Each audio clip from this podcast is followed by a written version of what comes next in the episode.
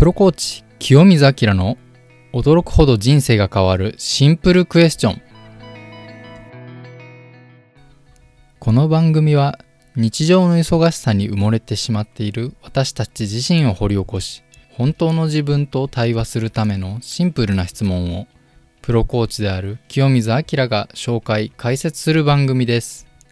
自分に向けた良質な質問はあなた自身の価値観行動を変え日々ストレスを感じている時間をとても心地よいパワフルな時間に変えてくれることでしょう。今のあなたにぴったりの質問で人生がどんどん豊かになっていくことを実感してください。それでは早速本日のプログラムをお楽しみください。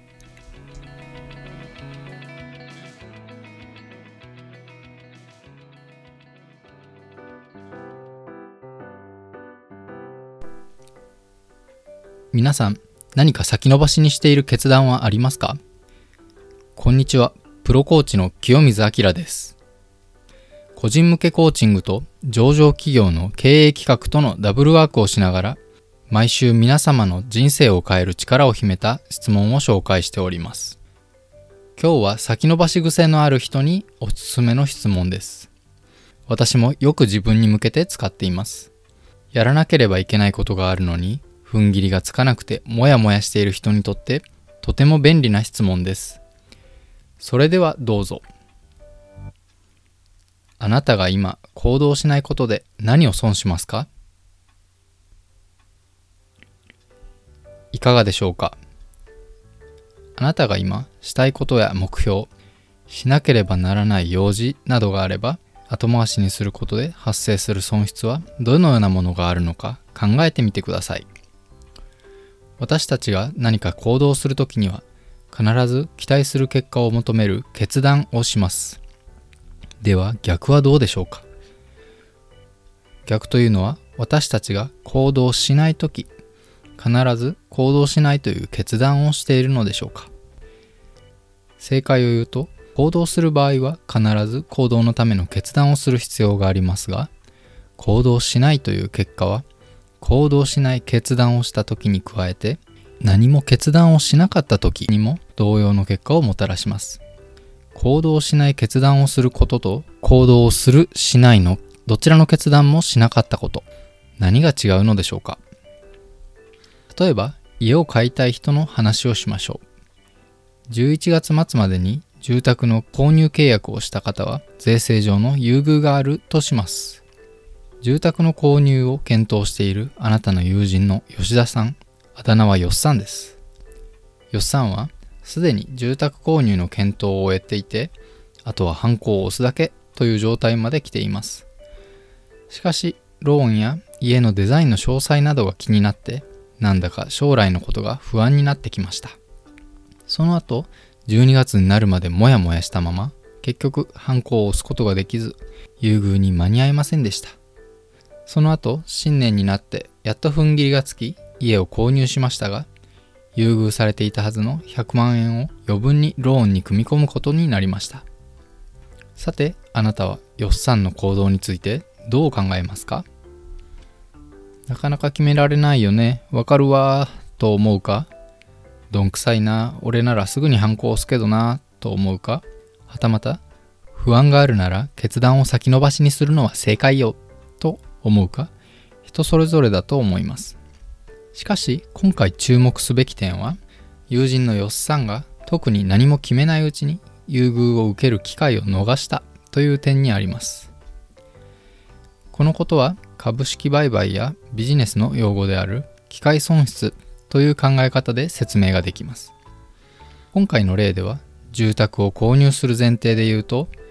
11月末までの優遇を受ける機会そのものにも価値がありまた11月末の決定を見送ることによって得られる決断の猶予期間にも価値があります。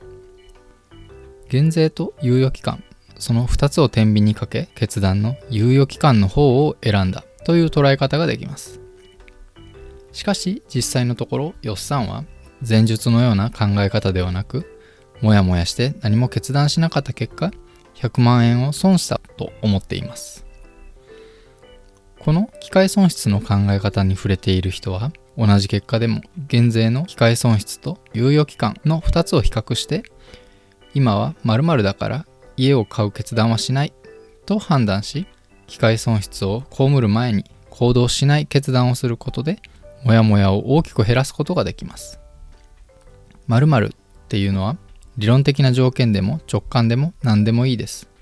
決断した人は後でくよくよしにくいのです。おそらくよっさんはなんとなく踏ん切りがつかなかったために11月末を過ぎても12月を過ぎてもなんとなくモヤモヤしてもしかしたら一生あの時反抗していれば100万円分払わなくてよかったのにという後悔が残ることだってあるかもしれません。買わない決断をした場合はたとえ結果が望んだものでなくてもあの時は〇〇の可能性があったから仕方ない。とその時の気持ちや可能性を理由に後悔を断ち切ることができます。決断をしないという選択肢は精神衛生上あまり好ましいとは言えなさそうです。しかし今回の話の中で本当に言いたいことは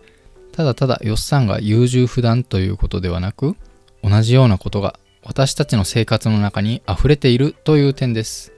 片付いてない家はそれだけで床面積分の不動産価値を損しています。賃貸ならせっかく 3LDK に住んでいてもいつか使うかもしれないと残しているもので1部屋分を埋めてしまっていたら住居スペースとしては 2LDK 分の価値しか得られていないということになります。捨てるという決断をしなかったもののために私たちは家賃の約4分の1近くを1年12ヶ月支払っているのです。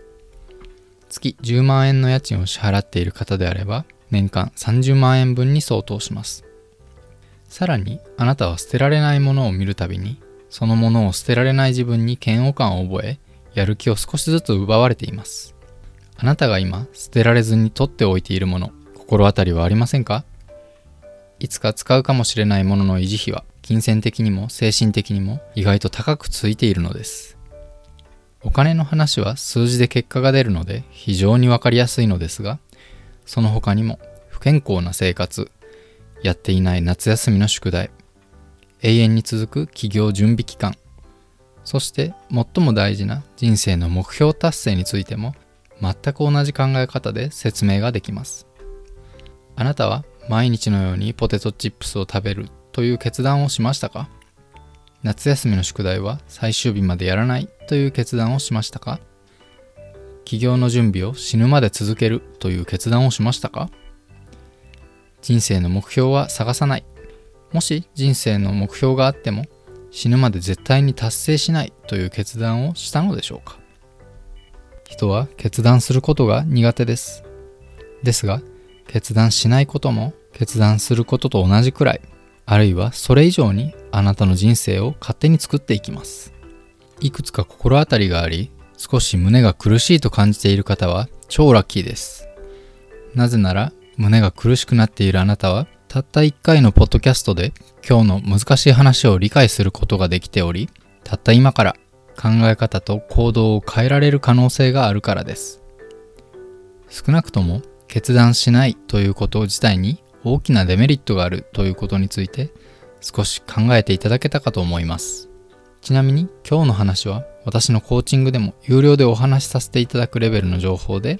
第1話に次いでかなり重要なお話です。これだけで一冊本が書けるぐらい人生を変えてくれるような考え方ですので、ぜひ覚えておいてください。今回のようにあなたの支払っているお金や不動産の価値、目標達成の難易度、日々の充実感は考え方一つで一変させることができます。そして今回は私が外からレクチャーする形をとっていますが、コーチングにより自分の身の上の問題から得られる気づきや教訓、成功体験は読書やセミナーで得られる知識の何倍もの価値を持ちます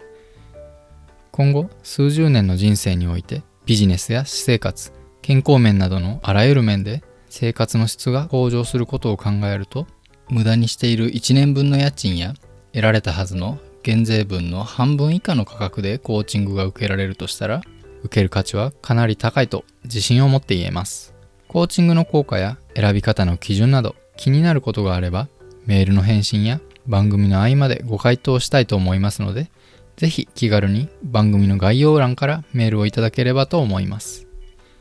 今回の質問は、あなたが今行動しないことで何を損しますか？来週もお楽しみに。